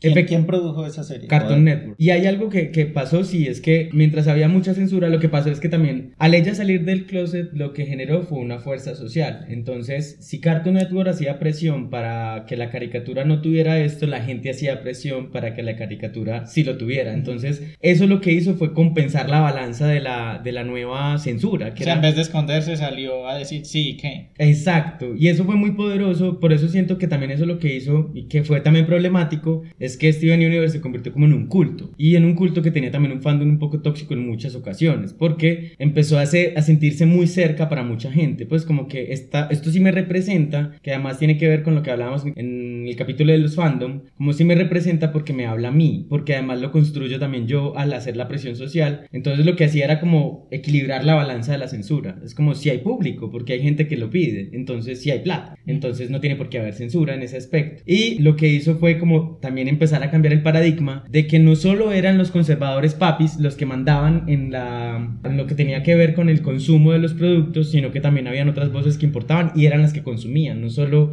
la gente de escritorio que está poniendo quejas y problemas por todo. Entonces siento que por eso Steven Universe como que ya termina de romper ese molde y, y si ustedes ven, miren la fecha, incluso desde el 2019 y del 2017 al 2020, la representación de personajes LGBTI en las caricaturas subió un 200%, según un estudio que hizo Wow. GLAD. Entonces miren que Y Steven todo Universe- eso es influenciado por Steven Universe. y por Hora de Aventura, además, ¿cierto? Como que miren que esas dos caricaturas sí rompieron el paradigma y el molde, como no son solo caricaturas estúpidas y no solo no son estúpidas, sino que también hay que romper el molde de la censura propio. Es como sí pueden generar ganancias también, pero a la vez pueden representar a otros que no han sido representados, que además son fuerza también, como que empieza a delimitar esa idea del- del- de la minoría. ¿Cierto? Y como estamos en generaciones donde se empiezan a cuestionar tanto la idea del género binario, entonces más jóvenes y más personas se sienten representadas con esa idea y empiezan a quitarle poder a, a- a esos conservadores que creen que todo se maneja desde un escritorio. Entonces eso me parece que fue lo que rompió un poco esta idea y por eso hace que salgan otras caricaturas. Entonces yo creo que lo importante de Steven es esto también, como que hay que reconocérselo pues a su fandom tóxico y todo lo que significó tanto que Sugar al final lo terminó ya un poco cansada porque ya, ya sentía que eso, eso era una presión muy grande. Pero por ejemplo, cuando hablas de fandom tóxico, ¿qué, qué acciones problemáticas generó el fandom de Steven Universe? Lo que pasa es que Steven Universe, como les decía, como se siente tan cercano, porque me están escuchando y lo puedo construir también yo, entonces es mío, es muy propio. Y mucha gente se, se apoderó de esa idea. Y las principales representaciones tóxicas de Steven Universe fueron con la gordofobia, por ejemplo. Entonces había gente que hacía fan art de, de los personajes o gorditos, ¿cierto? Porque además es como la idea también de verme representado en algo. Y de una vez le tiraban y no le tiraban bonito, era hate puro. Entonces mucha gente tuvo que cerrar sus cuentas, mucha gente no podía decir nada de Steven Universe diferente a lo que fuera bueno porque había un problema. Incluso Rebecca Sugar llamó muchas veces la atención como, pues, si estoy construyendo una caricatura que lo que busca hacer es que la gente no pelee, que lo que intenta decir que es un... O sea, si voy a Twitter ahorita y digo que este Universe está sobrevalorado, seguramente me van a insultar. Ajá, te van a cascar. Se van a cancelar. Sí, entonces claro, eso, eso pasó también, como que se volvió tan, tan cercana a la representación para la gente que la empezó a tomar muy suya y también como a defender la capa y espada. Y esto terminó agotando también un poco a Rebecca Sugar, porque ella lo que decía es como, Steven no pelea, Steven incluso lo que hace es defenderse y ese es su poder. Y además es muy poderoso, pero no le importa. Entonces uno dice como que, qué contradicción que un personaje que además intenta deconstruir la idea de masculinidad tóxica, que además intenta decir como todo es amor y paz y se conviertan al contrario como un sinónimo de guerra en redes sociales. Pero siento que finalmente lo que aportó fue mucho más al- a las caricaturas en ese aspecto. Muy interesante. Yo la verdad no conocía todo el como la historia detrás de Steven Universe. Sí sabía que, que era una caricatura importante y que es muy amada pues por los públicos queer, pero no sabía todo esto del fandom tóxico y, y lo, como la ruptura que tuvo que hacer la creadora para vencer la censura. Me parece una historia muy, muy interesante. Bueno, y entonces para pasar a las otras dos series de las que queríamos hablar, hablemos primero de Equipo, que está entre ese público infantil y adulto, y luego hablamos de Harley Quinn, que ya es más para adultos. Entonces, empecemos a hablar de Equipo. ¿Cuál es la historia de Equipo? Bueno, Equipo, yo me la terminé de ver hace poco y me pareció muy interesante. La verdad, cuando la empecé a ver no le tenía nada de fe. Pues la animación es un estilo de animación al cual yo no estoy acostumbrado, pero me pareció chévere. Y la historia trata sobre un futuro ap- posapocalíptico donde los animales mutaron y son gigantes. Hay de todo tipo de animales gigantes. El ser humano tuvo que emigrar a vivir debajo del, pues, de la tierra para poder escapar de los animales porque ellos pues eh, no solo crecieron en tamaño sino en inteligencia y ya Exacto. hablan y todo eso y razonan. Entonces Kipo,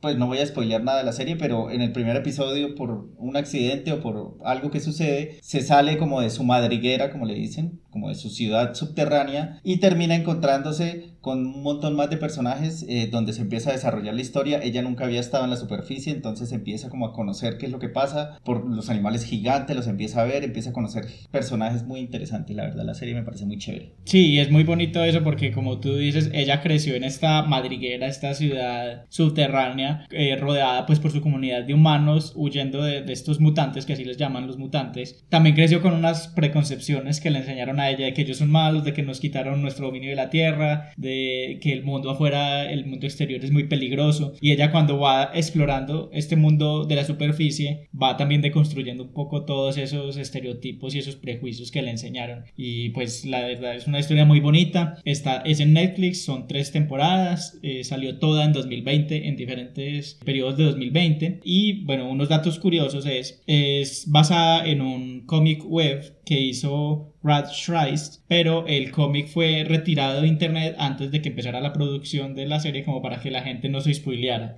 Entonces como que a él le, le copiaron la idea y empezaron a producir la serie y él retiró el cómic de la web. Hay solamente como algunos conceptos en su página de, de- de dibujos en internet. Él es un animador que ha trabajado con Disney, con DreamWorks, eh, con Cartoon Network y ya aquí le dieron como ya la, la oportunidad creativa de, de hacer toda una historia basada en sus personajes. La serie es hecha por Dream- DreamWorks, es producida por DreamWorks. Originalmente querían hacer una película, pero luego se dieron cuenta de que el mundo tenía mucha riqueza y podían explorar muchas más cosas y lo hacían en una serie. Si Y- hubiera sido una película, yo creo que me hubiera aburrido, como que ah, Sí, hubieran, hubieran corrido con muchos detalles que de pronto no, no hubieran sido tan interesantes en una sola película. También se menciona pues que el apocalipsis es más o menos en la época de octubre de 2020. Y es, ¡Predijo el futuro! y es muy curioso porque la serie salió en 2020 cuando vivimos un propio apocalipsis en el mundo. Entonces es, es muy extraña la coincidencia. Eh, la serie se desarrolla en el siglo 23, o sea, 2200 a 2300 más o menos. Y se ha, pues muchos fans que ya son los que se ponen como a mirar detalles y esto, se han dado cuenta que por los letreros y las cosas que muestran, se desarrolla en California, en Pasadena. Oh. A, a mí me parecía El mucho. nivel para tener que ponerse a fijarse en eso. Mi hijo, mire los fans de Marvel, pues. O sea, hasta un cartelito, un chocolate. Ah, Esto chocolate. significa que va a haber otro multiverso. Mephisto confirmada. Sí, ya. Sí, Mephisto. Ese Mephisto. Y bueno, eh, otro dato curioso es que todas los, eh, las personas que hacen los doblajes también son las mismas que cantan. O sea que muchas veces en las animaciones hay una persona que hace la voz del personaje y otra persona que es la que hace las canciones. Aquí todos cantaban y todos hicieron sus canciones. Menos mal que no audicioné. porque- Sí, no, no. No te daba. No me daba. Pero por lo de hablar, cantar sí, claro. no, de una, hombre. O sea, me imagino ahí Moana, queda en Sí, calzones contigo. Y bueno, la razón también por la que tenemos aquí por acá hablando en este podcast es porque hay un personaje que es abiertamente homosexual, que es Benson, uno de los amigos que se encuentra aquí pues, en, en su aventura. Benson originalmente, como en el concepto original que tenía el creador, era un viejito, era un anciano que tenía como una espada. Pero entonces ya en DreamWorks, cuando empezaron a desarrollar la idea de la serie, dijeron, no, todos tienen que ser como más o menos de la misma edad, niños, adolescentes. Entonces le bajaron la edad y le pusieron pues ya el concepto de- del Benson que conocemos. Y que DreamWorks dijeron que nunca tuvo ningún problema con que el personaje fuera abiertamente homosexual, pero que lo único que medio le molestó fue que tuviera que decirlo explícitamente como que, ay, sí, soy gay. Y es como que lo hubieran podido simplemente mostrar y ya, sin tener que hacer una escena de, ay, sí, soy gay. Pero me parece interesante que no hayan tenido problema con, con el desarrollo del personaje. También hay una coincidencia con las actrices de doblaje, con otra caricatura que a Jesús le gusta mucho, que es eh, El Mundo de Craig. No, sí. Eh, las dos actrices principales de doblaje, la que hace a Kipo y la que hace a, a Wolf, a Loba, trabajaron también en, juntas en el mundo de Craig. Ay, y por cierto, el mundo de Craig es otra que tiene representaciones LGBTI. Uno de los personajes que además es una mujer, pero que no le gusta ser tan femenina. Nunca lo han dicho explícitamente, pero siempre tiene crush con otra chica que es una que se llama Salvajeza. Y ya. Ok. Y precisamente esta, la actriz principal que hace, ah, que hace la voz de, de Kipo es Karen Fukuhara. Ha estado en tres eh, recientemente en tres historias basadas en cómics. Una es esta Kipo, otra es en The Voice. Ella es la que hace a Químico. Y en, en la película horrible de la primera de Suicide Squad, que es Katana, la, la que muere como a los cinco minutos. Ah, sí, que no significó nada, ¿verdad? Exacto. Entonces ha estado últimamente en tres producciones basadas en cómics. También está el tema de. A, a ellos los acompañaba un cerdito mutante que se llama Mandu. Y Mandu iba a ser originalmente el nombre de Wolf. Pero entonces luego en la caracterización hicieron un desarrollo diferente para Wolf y uno para Mandu. Y también, antes de que crearan, hay un personaje que es como uno de los villanos grandes, que es Scarlo Magno, que inicialmente iba a ser como un villano más menor y el villano principal iba a ser un tardígrado, que es eh, un animalito que vive en el agua, pero luego se dieron cuenta que Scarlo Magno tenía mucho más potencial para ser un villano grande, entonces ampliaron más el, el como la caracterización de este personaje. Ah, el tardígrado se aparece, claro. Sí, sí, Ah, pero ya. él no iba a ser, él iba a ser como el villano más principal. Ok, listo. Y también eh, la voz de Scarlo Magno es hecha por Dan Stevens, que es también un actor famoso que estaba en Downton Abbey, en Legion, fue David en Legion, y aquí hace también una voz súper impresionante. Y ya esos eran mis, mis datos curiosos de equipo. Datos curiosos con Esteban. Estuvo- estuvo- La lista de datos curiosos de Esteban. No, No, mal que no la imprime porque es un árbol completo. Y antes pues de pasar a hablar con spoilers, hablemos también un poquito de, de Harley Quinn, la sinopsis de, de qué trata esta serie animada de Harley Quinn, para dar unos datos curiosos y ya después nos regamos con los spoilers. Claro, pero yo creo que la de Harley Quinn es muy particular porque no sé si necesita presentación. En realidad, casi que todo el mundo sabe quién es Harley Quinn. Pero es muy bacano. En esta serie lo que empiezan mostrando es Harley Quinn y su ruptura amorosa con el Joker. Y lo empiezan a explorar desde ahí. De una buena manera, no como lo hicieron en la película. Exacto, Ajá. sí, también. Eso es muy importante decirlo, sí.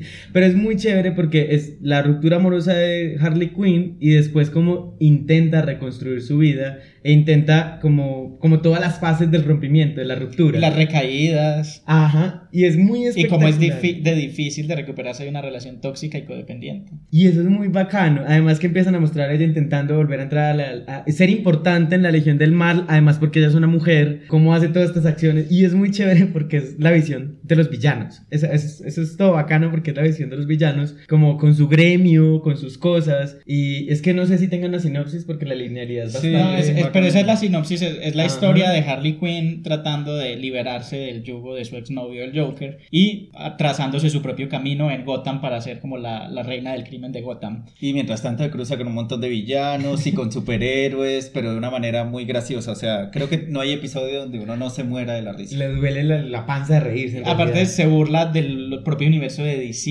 Sí. de, de toda, como sus propios chistes internos. Es una serie muy autorreferencial también con, con todas las eh, cosas de cultura pop que ya se sabe de DC. Es muy sarcástica además. Y bueno, es- esta serie es también basada en unos cómics, en los cómics de el Re- Revert, Revert de Harley Quinn o el renacimiento de Harley Quinn, que son unos cómics que empiezan a salir en 2017. Entonces también para aquellos que dicen, ay, no es que ahora quieren hacer todos los personajes diferentes, cambiar el canon, no, este es, es un- una eh, serie animada que viene basada en un cómic y está, pues las voces son eh, también actores muy famosos, la voz de Harley Quinn es Kaylee Cuoco, que es la eh, Penny de... de... De Big Bang Theory. Big Bang Theory. Que además tiene mucho sentido que lo haga ella sabiendo todo lo que fue su personaje tan tratado masculinamente tóxico en The Big Bang Theory. Exacto. Y curiosamente es la segunda actriz de The Big Bang Theory que le da voz a Harley Quinn porque la actriz Melissa Rauch que hacía a Bernadette, que era la novia de Howard, también le dio la voz a Harley Quinn en la película Batman y Harley Quinn de 2017. No. Y también, bueno, Kaylee Cuoco ha estado muy comprometida en la, como en la producción de la serie. Después de hacer toda la primera temporada, ella dijo, venga, volvamos a regrabar el primer capítulo, ya que hice tantos capítulos eh, caracterizados en ella, ya, sí, ya sé, ya siento cómo es el personaje y quiero hacerlo mejor. Entonces el primer capítulo está regrabado. ¿Y por qué? Por, la, por propia iniciativa de... de Regrabemos la primera temporada. Sí, podría ser.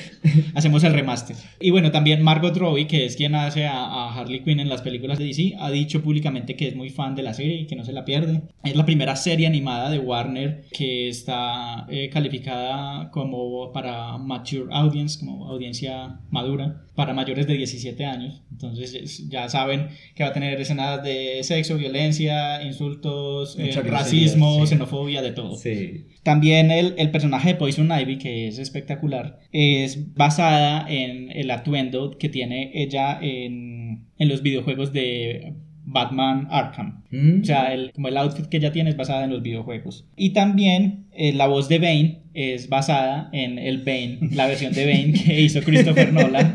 es que ese Bane es muy bueno. Sí. Porque es muy chistoso el cómo hacen la personificación de este Bane y usan la voz que usó Christopher Nolan así, súper serio. O sea, Tom Hardy fue el que hizo ese Bane, Sí, ajá, Ok. sí. Y bueno, un dato final y es que el Riddler lo hace un actor que se llama Jim Rush y hay un arco argumental en la segunda temporada en la que él toma como posesión de una universidad y se hace el decano de esta universidad y él, eh, Jim Rush, también hizo un papel muy famoso de un decano en una serie cómica muy chistosa que se llama Community. Sí, ese era el decano, ¿cómo era que se llamaba? El Dean, no me acuerdo el apellido, pero era un decano todo loco.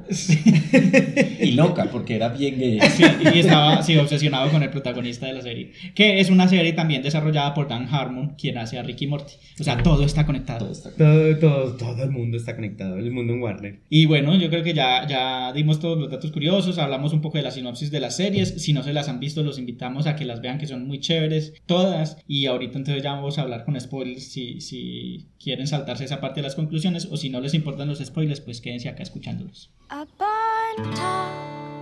on my own, a human girl, so far from home.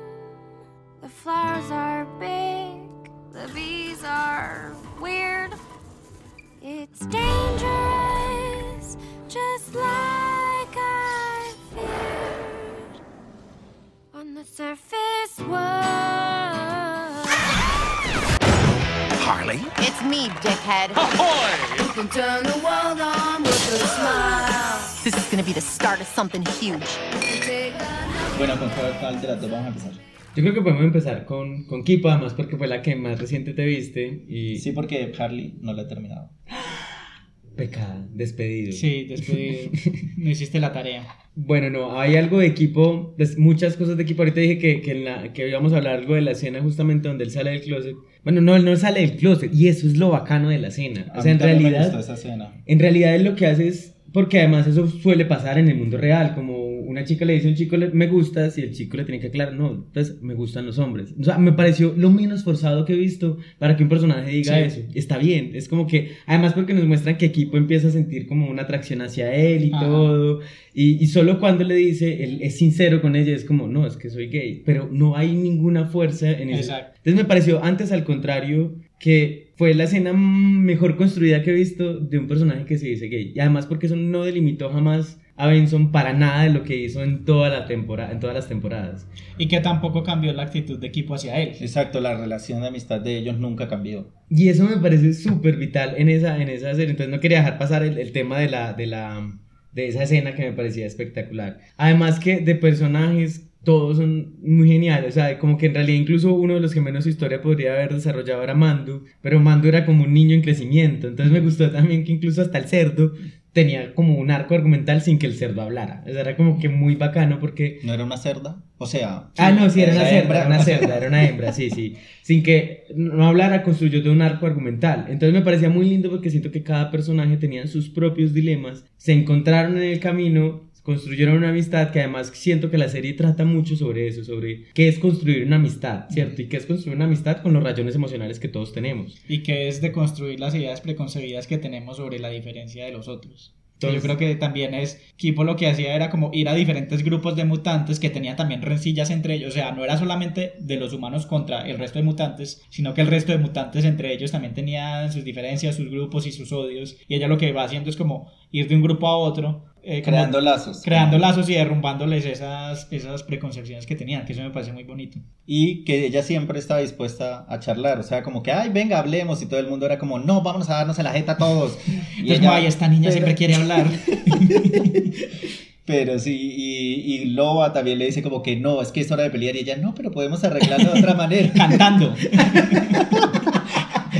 ¿Verdad? Y aparte del personaje de Loba y ella también desarrollaron una amistad muy bonita. Que hay, no hay ningún tinte tampoco de sexualidad y eso está bien. Y eso me encanta además, que, que, que siento que es eso, o sea, eh, fue como una representación muy bonita porque las dos tenían un montón de rayones, pero en esos rayones también construyeron una amistad, que me parece que es una de las representaciones más bonitas que he visto en caricaturas de amistad. Pues no es solo la amistad incondicional por ser incondicional, la amistad como debería ser. Hay problemas, como que yo te escucho además, porque era muy lindo cuando Loba empieza a desarrollarle, pues empiezan a desarrollarle un poco la historia de Loba, que uno empieza a entender de dónde vienen sus miedos, sus odios, Su desconfianza. su desconfianza, pero que equipo lo que hace es escucharla y, y como ir construyendo la amistad un poco de ahí. Entonces me parece muy, muy lindo porque siento que es como, claro, los dos estamos mal, pero, pero pues somos como personas que podemos aprender y construir juntos. Y también muestran los errores que uno puede cometer. Por ejemplo, que Loba le oculta información que puede llevarla a encontrar a su papá porque precisamente rompió como esos miedos que ella tenía y formó un lazo con Kipo y tenía miedo de perderla si ella encontraba a su familia. Entonces es también como que muestra los conflictos que todos tenemos como personas en algunos momentos.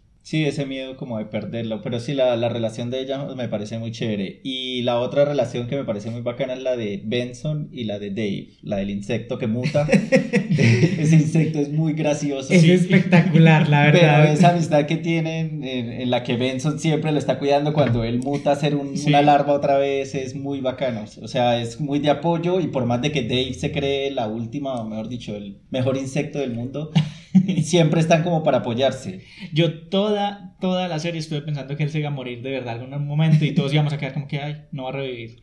Algún- y había un capítulo que se llamaba Requiem for Dave. Sí. Y yo pensé, aquí se va a morir. Que es la- eh, cuando él cuenta la historia de la lucha por el ventilador Por el eléctrico.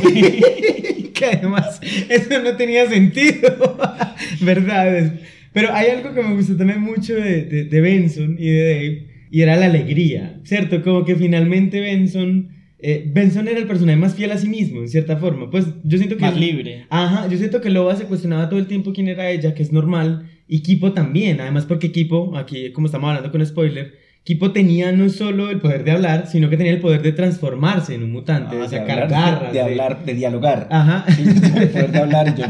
de dialogar, sino que también tenía el poder de transformarse en un mutante como muy fuerte. Entonces ella también lidiaba con esa idea todo el tiempo. Mientras que Benson, al contrario, eh, también tenía sus dilemas, pero Benson era el personaje más él, como más, más construido en su, en su identidad, como en su forma, en sus deseos, en su gusto. Y que aparte su historia también es muy de soledad. O sea, él y Dave tenían también una historia muy triste porque eran solo ellos dos, se tenían solo ellos dos, se crearon ellos solos, pero aún así eran los personajes más alegres. O sea, podrían ser muy trágicos, así como Loba y super darks y emos, pero no, eran los más, los que echaban chiste todo el tiempo, que estaban riéndose de todo. Sí, incluso en la primera temporada hay un episodio donde ellos planean ya como de abrirse de ellas y dejarlas, pero al final pues deciden quedarse y me parece, me parece chévere porque también está el conflicto de ellos eh, en el que, bueno, yo me quiero, nosotros estamos acostumbrados a andar nosotros dos solos, pero como que en el fondo como que tampoco se querían desprender de equipo y de Loba, era muy chévere esa parte. Y yo creo que la parte como importante de lo LGBTI acá, no solo es lo de Benson, sino también que es, pues yo no sé si lo llamaría LGBTI, pero es la construcción de relaciones, que finalmente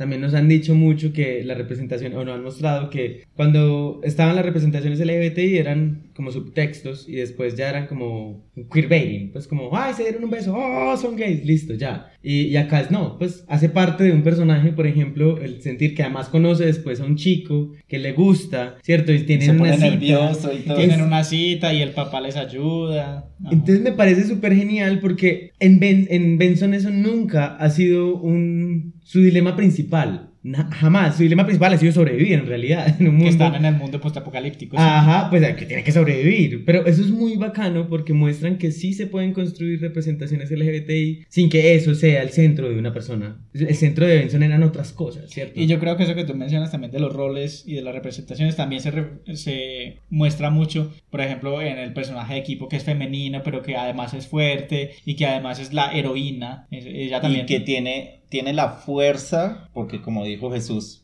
se puede convertir en un mutante, pero siempre decide como, ah, venga, pero charlemos primero antes de que yo me transforme y le den la jeta. Exacto.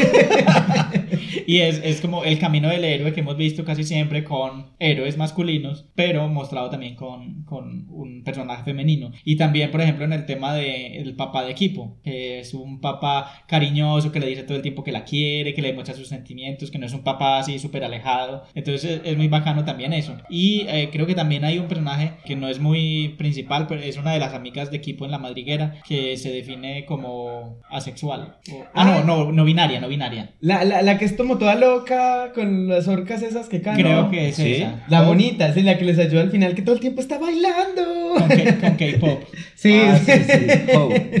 La que sí, la que les ayuda al final, sí me acuerdo. Y ay, hay algo muy poderoso de equipo, la verdad, también que me gustó, y es la representación. Porque equipo, toda su lucha es dialogar. O sea, en realidad equipo muy pocas veces utiliza la fuerza para solucionar algo. Pero también hay algo muy bonito al final, y es la idea de también rendirse de equipo. Pues como cuando, cuando la otra no entiende, la, la villana villana, que en realidad no era ni siquiera Scarlo Magno, sino otra, no entiende razones, que ella es como que ya al final... Ya no la puedo ayudar porque el, el- el instinto de equipo también es ayudar a todo el mundo, redimir a todo el mundo, que todo el mundo tiene redención. Y ya al final es como Kipo soltando eso, como no, no tienes redención, pues no quieres. Entonces me pareció también muy lindo, porque claro, nos mostraban todo el tiempo la idea linda de que Kipo quería hablar y que los demás entraran en razón, pero también qué pasa cuando nos encontramos con la pared de que hay otra persona que todavía no quiere entrar en razón. Y, y me pareció como un dilema súper hermoso ese, y que cierre con ese dilema esa temporada me pareció todavía más bonito. Fue como todo el crecimiento, que además es eso, son personajes que están creciendo, creciendo en un mundo muy lindo, porque además hay gatos leñadores muy lindos. Ah, son mis mutantes favoritos, son Sí, los gatos. Los gatos leñadores, sí.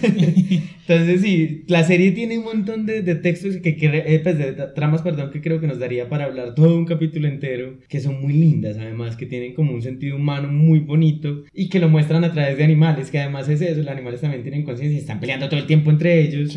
Y por las cosas que además yo creo que eso se lee muchas cosas del racismo, de lo que hemos construido también como sociedad racistas y todas estas cosas, que al final se encuentran que no son tan diferentes, ¿cierto? Que pueden luchar que por la pueden misma convivir. causa. Y el tema de la supremacía también. De, ay, sí, por ejemplo, los humanos que siempre querían estar afuera dominando nuevamente mundo, que ya no eran no so- O, solamente o el, de mi- ellos. o el mismo Magno que en su deseo de venganza contra los humanos lo que quería hacer era algo similar a lo que tenían los humanos antes, como la supremacía de él y su grupo de amigos. Y que también es Carlomagno aprende, que eso es lo bonito, ¿cierto? Que es, nuevamente estamos viendo narrativas que ya no solo es el villano estereotipado por ser villano, es el villano que tiene una historia y que tiene tal vez, si quiere, una posibilidad de redención. Creo que en la historia mostraron los dos, capi los dos Ajá, caminos. un villano que se pudo remir porque quiso hacerlo y porque hizo el esfuerzo y un villano que no lo hizo. Y eso me parece muy poderoso en una narrativa que además su público target es niños, ¿cierto? Es como decirles en la vida pueden encontrar muchos caminos y son estos, no solo es el arquetipo de los caminos que te has mostrado los productos de consumo cultural, sino que hay otros y es la vida, me parece muy bonito eso. Sí, el arco de Escarlomagno era muy, muy chévere. Aparte que él era todo sassy, todo sarcástico y era muy bueno cuando le respondía, cuando opinaba, eran, era muy chévere. Y todo refinado con sus flamencos, flamencos voladores. Y tocando piano. y bueno, yo creo que entonces ya ahorita sí podemos pasar a hablar de Harley Quinn. Harley Quinn también es muy bacano porque rompe también con esta idea de que uno puede salir de una relación tóxica y ya al otro día está bien y que ya, ya sale y nunca va a cometer los mismos errores y que no va a recaer. Sino que esta serie, por ejemplo, ha tenido dos temporadas, ya está confirmada la tercera, pero toda la primera temporada el arco es Harley dándose cuenta, es, es amiga date cuenta, amiga date cuenta que él no es para ti, que él es tóxico y que siempre estuve enamorado de Batman. Porque ese momento... Que además, sí. Ese momento, cuando ella se da cuenta de que, que todo lo que ella se imaginó en su cabeza, que eran las demostraciones de amor del Joker hacia ella, todo era por Batman, es es- es súper impactante, pues para uno como espectador y para ella como personaje. A mí me encantó justamente, además porque muestran todas las etapas y lo, lo chévere es que la humanizan tanto, pues, y siendo una villana además que ha sido una caricatura y todo esto. Que nunca, deje- nunca deja de ser villana también, que Sí. eso me parece bacano porque, por ejemplo, en la película de, de Birds of Prey eh, con Margot Robbie, siento que intentaron hacer algo similar, pero haciendo que ella no fuera villana. Ella ya era un personaje Antihéroe. bueno, Ujú. que estaba respondiendo como a, como a un montón de injusticias que pasaban a su alrededor. Y eso es, es una forma muy fácil de hacer redimible a un personaje, como que ya no es villano porque es porque sí, sino porque es víctima de sus circunstancias. Mientras que en esta serie ella es una villana porque es, le encanta la violencia, le encanta matar y nunca lo oculta. Incluso en sus escenas de romance con, con Poison Ivy también es ay, sí, una cita romántica, vamos a echarle ácido a estos corporativos malvados. es súper romántico. Yo quiero, yo quiero. Verdad, no me acordaba de eso. Entonces no le quitan su ser villana, pero aún así la humanizan. Y eso me gustó mucho porque siento que es como lo que les decía ahorita, no solo, pues no solo a los adultos les interesa el sexo, o sea, todos los adultos hemos tenido un montón de tusas horribles y relaciones codependientes y finalmente es como las enfrentamos y eso es un poco hasta inteligencia emocional, pues que le retransmiten a la gente, pues para enfrentarla primero enfrentate con vos. Y lo bonito que siento es que también hizo énfasis en algo y era la red de apoyo, o sea, Sí. ella no estuvo sola, nunca Tenía su grupito de amigos, pues que era todo el... ¿Cómo era que se llamaba el grupo esto? Como Tenían ellos- un nombre. Sí, ellos sí, tenían un nombre, pero el no Escuadrón. Suicida por un momento le quisieron llamar y No, que no, no, no, porque dijo... No, ella dijo, ella el escuadrón suicida todo el tiempo me llama y quiere que haga parte de su Ah, grupo sí. estúpido. Sí, sí. Sí, pero no, no me acuerdo cómo era el grupo de ellos, pero era muy chévere porque aparte era muy diverso, que era eh, King Shark, Que es el mejor personaje. el mejor personaje porque es todo así como nerdito y todo hasta que... Y asesino a la y vez. asesino se vuelve loco y arranca cabezas. Está el Doctor Psycho, es, Ajá. que es todo misógino y, y abusador. ¿Quién es el otro? Eh, Mott, Mott era que se llamaba, el, el de barro. Mott, Ah. Clayface. Clayface. Ah, Clayface, eso. ¿De dónde sacaste Mott? No sé, de un Sí. Pokémon creo. De Otto, debe ser amigo de Otto. Y está el casero también, que es todo raro. Ah, sí, el casero, que es como medio robot. Pero es que sí, tiene un grupo, o sea, son muy Y diferentes. la planta, Ah, Frank. la- Frank, sí, claro. Ay, Poison Ivy, no la nombramos. Sí, y la más importante, Sí. Pero sí, el grupo, como dice Jesús, el grupo de apoyo es muy importante porque ella llega a un punto donde se da cuenta que como que le dio la espalda a sus amigos por volver otra vez a, a, a que el Joker le pusiera cuidado y a estar como en el ojo del huracán de la Legión del Mal. Que es cuando le, le quitan la aleta a King Shark. ¡Qué pecado, sí! Porque ella se fue por allá otra vez a caer. Pero sí, es muy, es muy chévere. A mí esa serie, cada vez que yo la veo, duro riéndome todo el episodio porque es muy buena. Además que sí me gustó también algo y es la, la construcción, pues porque no solo es como emparejemos a estos dos personajes porque, ajá. Ah, sí, bueno, spoiler, eh, al final de la segunda temporada ya se confirma que Poison Ivy y Harley Quinn van a tener un romance, porque durante todas las dos temporadas se están ahí tirando los perros, pero sin querer darse cuenta. Amiga, date cuenta. Pero es muy bonito porque así es como se construye una relación también. Pues, o sea, empezó, incluso la primera temporada no es tanto los perros, porque incluso la primera temporada era Poison El apoyo. Ivy, su apoyo. O sea, ella todo el tiempo le intentaba decir, como, date cuenta de estas cosas, como entenderlo, como hacerlo, ¿cierto? Como que era esa persona que estaba ahí constantemente con ella. Y como que en la segunda siento que empieza a hacer crush ya como, y que además pone en tela de juicio muchas cosas para para Poison Ivy, ¿cierto? Que la empieza a cuestionar, que empieza a, a preguntarse también cosas por ella. O sea, en el proceso, mientras acompañaba a Harley, se empezó a preguntar cosas por sobre ella. ella misma. Y que aparte también es muy bacano como hicieron el desarrollo con, con Kite Man, que es el novio de Poison Ivy, que, Eh, Con el poder más ridículo del mundo. que por cierto es un personaje real de los cómics y que también en los cómics es un chiste, pero lo hacen muy bacano porque ella sí lo ama a él. O sea, no es que, ay, sí, me enamoré de Harley Quinn y, y voy a dejar a mi novio, sino que ella está conflictuada por eso y cuando se van a casar está conflictuada por la aventura que tiene con Harley, pero es también me pareció muy bacano que al final el que se diera cuenta de todo es él, el que como que él se da cuenta que tiene que lucharle todo a ella para que ella acepte su forma de ver, su familia, para que le demuestre cariño como a él le gustaría que se lo demuestre. Entonces no es no es Poison Ivy la que al final tiene que romper con él, sino él es el, el que se da cuenta también de que eso no funciona por otras cosas. Y siento que en la serie, como que a cada uno le dieron la responsabilidad de hacerse cargo de sus propias mierdas. Pues Ajá. como que eso me pareció genial. Pues como que Harley Quinn se tuvo que hacer cargo de su propia relación tóxica, ¿cierto? Incluso hasta, hasta Gordon. El Gordon- personaje de Gordon es todo tóxico con Batman. Sí. Vas a hacer algo y él. No, somos, no tenemos esa clase de relación. que además era como Dame tu número de teléfono. Que además Batman era como en realidad el, el- el- el centro sexual de todo. esa- esa- esa Todo el serie. mundo quiere con Batman. Sí, todo el mundo quería con Batman. Y, y lo más bacán es también cómo presentan a los supers. Pues que eso Ah, me sí. encantó. Pues no son los personajes lindos y hermosos que todo el tiempo y todo el mundo quiere Y presentar. nobles y. Sí, no, a la mierda, pues son seres humanos y son súper odiosos también, pues incluso muestran la parte fea de Batman, muestran... Esa relación de Batman con Alfred también es súper chistosa porque es un niño caprichoso y lo que, es lo que sería Batman en la vida real, un niño rico caprichoso. Exacto, me pareció muy y. Aquaman. Ah, Muy chistoso. Es todo creído. Pero eso me pareció muy bacano y también siento que la serie toca algo muy poderoso y es como las estructuras de machismo. Porque incluso dentro de los villanos hay todo un tema que tenía que ver con dejar entrar a una mujer, que una mujer fuera representante, que una mujer fuera líder, y no solo con Harley. También había una villana que además era súper, hiper, mega malvada, que era la, la de Fable Queen. Sí, la, la reina de las fábulas, que era, eh, la voz la hacía Wanda Skys, que es, es- ¿Skys o Sykes? Sykes. Sykes, que es muy buena la caracterización que hace ella. Ajá, pero también era eso, como que todo el sistema machista que todo el tiempo oprime a las mujeres, que, que me parecía muy, muy bacano también como ver esa representación y también de cómo ese sistema oprime a los hombres, porque yo veía mucho en Bane, Bane era el más rudo, eh, con la voz más tonta del mundo, pero muy divertida, pero también era como el más expresivo en muchas cosas. Que no es tierno, Ajá. Bane es muy lindo. Pero es muy teso porque miren que en esa ternura a Bane lo trataban horrible todo el tiempo, ¿cierto? Y Bane era el, el, el villano de cuarta, pues como el que se sentaba en la Y silla que más todo el mundo lo ignoraba. Ah, y me pareció muy bacano porque, claro, sentía que mientras exploraban con Harley Quinn, con Fable Queen, era que llamaba, ¿cierto? The Queen of Fables. Queen of Fable, eh, exploraban ese tema de- del machismo, que además también mostraban la otra parte, que era como ja, Ivy, que era como, yo me rindo con eso, no me importa porque ahí no es me que a ella quieren". no le importaba entrar a ese club. Sí, y que no. otra cosa que me pareció muy bacana de, de, de Poison Ivy es que ella nunca se define como criminal. Cuando todo el mundo le dice "Es que sí, tú eres una villana, una criminal, y ella, no, yo no soy criminal, yo estoy defendiendo el ambiente. Porque en el siglo XXI todavía estamos diciendo que eso es ser criminal.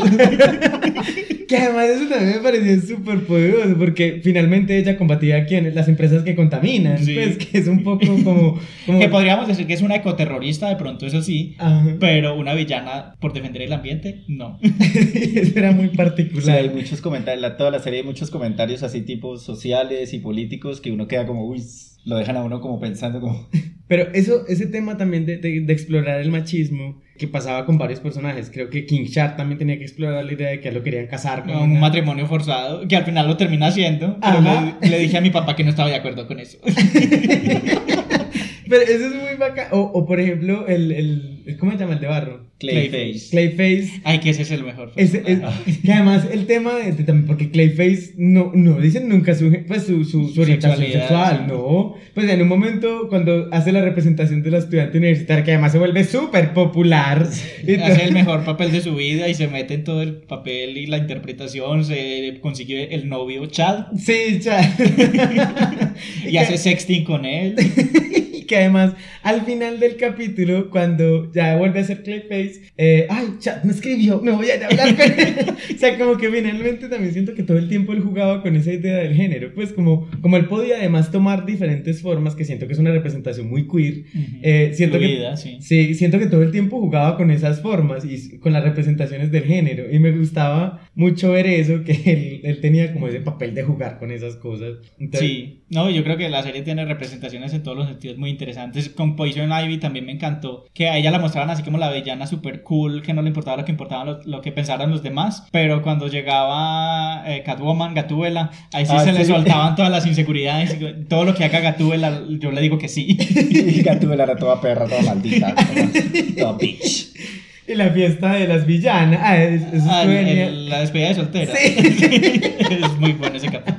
Que además meten ahí a la. Que eso es lo otro. la- el tema de la, de la De la esposa de Dr. Freeze. Ajá, que es genial también Ah, como sí. que le dieran voz, pues no solo era el motivo por el que el Dr. Freeze era malo, sino Y que, que ella también era mala. Ajá, sino que ella tenía una propia voz de ser una perra. Eso me pareció muy espectacular porque siento que juega con todas esas narrativas que, que también estamos muy acostumbrados y ya se vuelven aburridoras de los superhéroes, ¿cierto? Y se vuelven aburridoras en las representaciones cinematográficas, porque esto todo viene del- de, de los cómics, ¿cierto? Que, que también cuando ahora estamos en estas discusiones de van a volver a Superman gay, pues es que están O los bisexual. cómics. O bisexual, está en los cómics, pues, y no es Superman, es el hijo. O sea, como que finalmente esta representación. Pero que el hijo ya es Superman. Ajá, esta representación. Pero ese no es mi Superman. Cállense. Perdón, me alteré. Quédese leyendo los mismos cómics de Superman de hace 80 años y ya. Exacto, porque todas estas representaciones vienen de ahí, o sea, tienen un sustento en los cómics. Entonces uno dice como, claro, ver que esto también viene de los cómics, que además es la respuesta cultural a muchos años de cómics muy machistas y muchas cosas, es genial. Y ver que ahora el cine o la televisión se está dando la libertad de producirlos para mostrarnos narrativas que se critiquen a sí mismas, es también genial. Sí, bueno, yo creo que ya con esto les dejamos la invitación a que las vean si no las han visto. Se van a divertir mucho viendo estas series. Y las nalgas de la planta, porque además es una, Frank, nal- una Frank, planta sí, con Que nalgas. tiene nalgas, sí. es muy chistoso, se van a reír mucho y van a ver representaciones muy interesantes también. Entonces ya... Y van a conocer villanos que tal vez nunca habían escuchado. Entonces ya con, con esta, estos análisis históricos y, y con estas series que les presentamos vamos a hablar de unas conclusiones.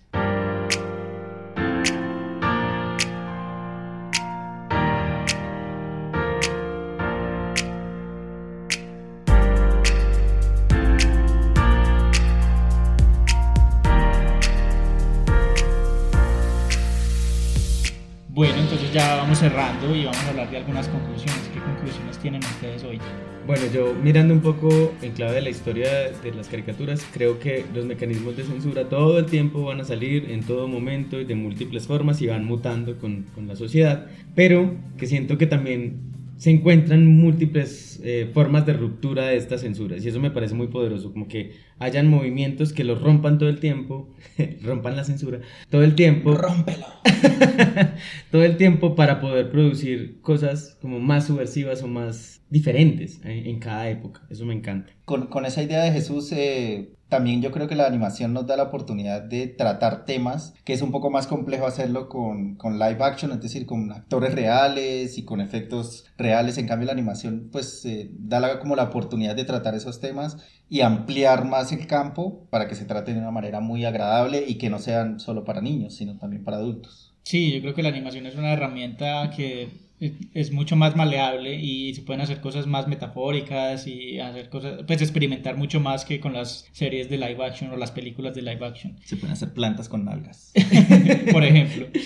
Eh, y bueno, mi conclusión sería que es también muy interesante este movimiento de, de los últimos años en que eh, los productos culturales, al menos en, en, el tema de animación, ya no están tan marcadamente divididos entre productos para niños y productos para adultos, sino que esa línea se va difuminando un poco en que estos productos pueden ser disfrutados y leídos de diferentes formas por públicos infantiles y por públicos adultos. Yo creo que hay de ahí también un, un, espacio para hacer mucha experimentación interesante. Y bueno, no, la invitación es a que sigan viendo más series animadas, caricaturas, no se peleen con la animación, que la animación es muy chévere, hay cosas muy interesantes, hay productos nuevos que están saliendo todo el tiempo, entonces vean más caricaturas. Y eso es todo lo que les queríamos contar por hoy. Espero que hayan disfrutado y conocido muchos productos nuevos y que ahora salgan a ver más cosas. Eh, saben que nos pueden encontrar en redes sociales, en, Facebook como Club de Lectura Iconografías, en Twitter e Instagram como arroba podcast. Estamos en todas las plataformas de podcast como Spotify, Apple Podcast, Google Podcast, Deezer, YouTube. Búsquenos por allá, síganos si no nos están siguiendo, recomiéndenos para que nos escuchen cada vez más personas y nos vemos la próxima semana con un tema diferente. ¡Chais!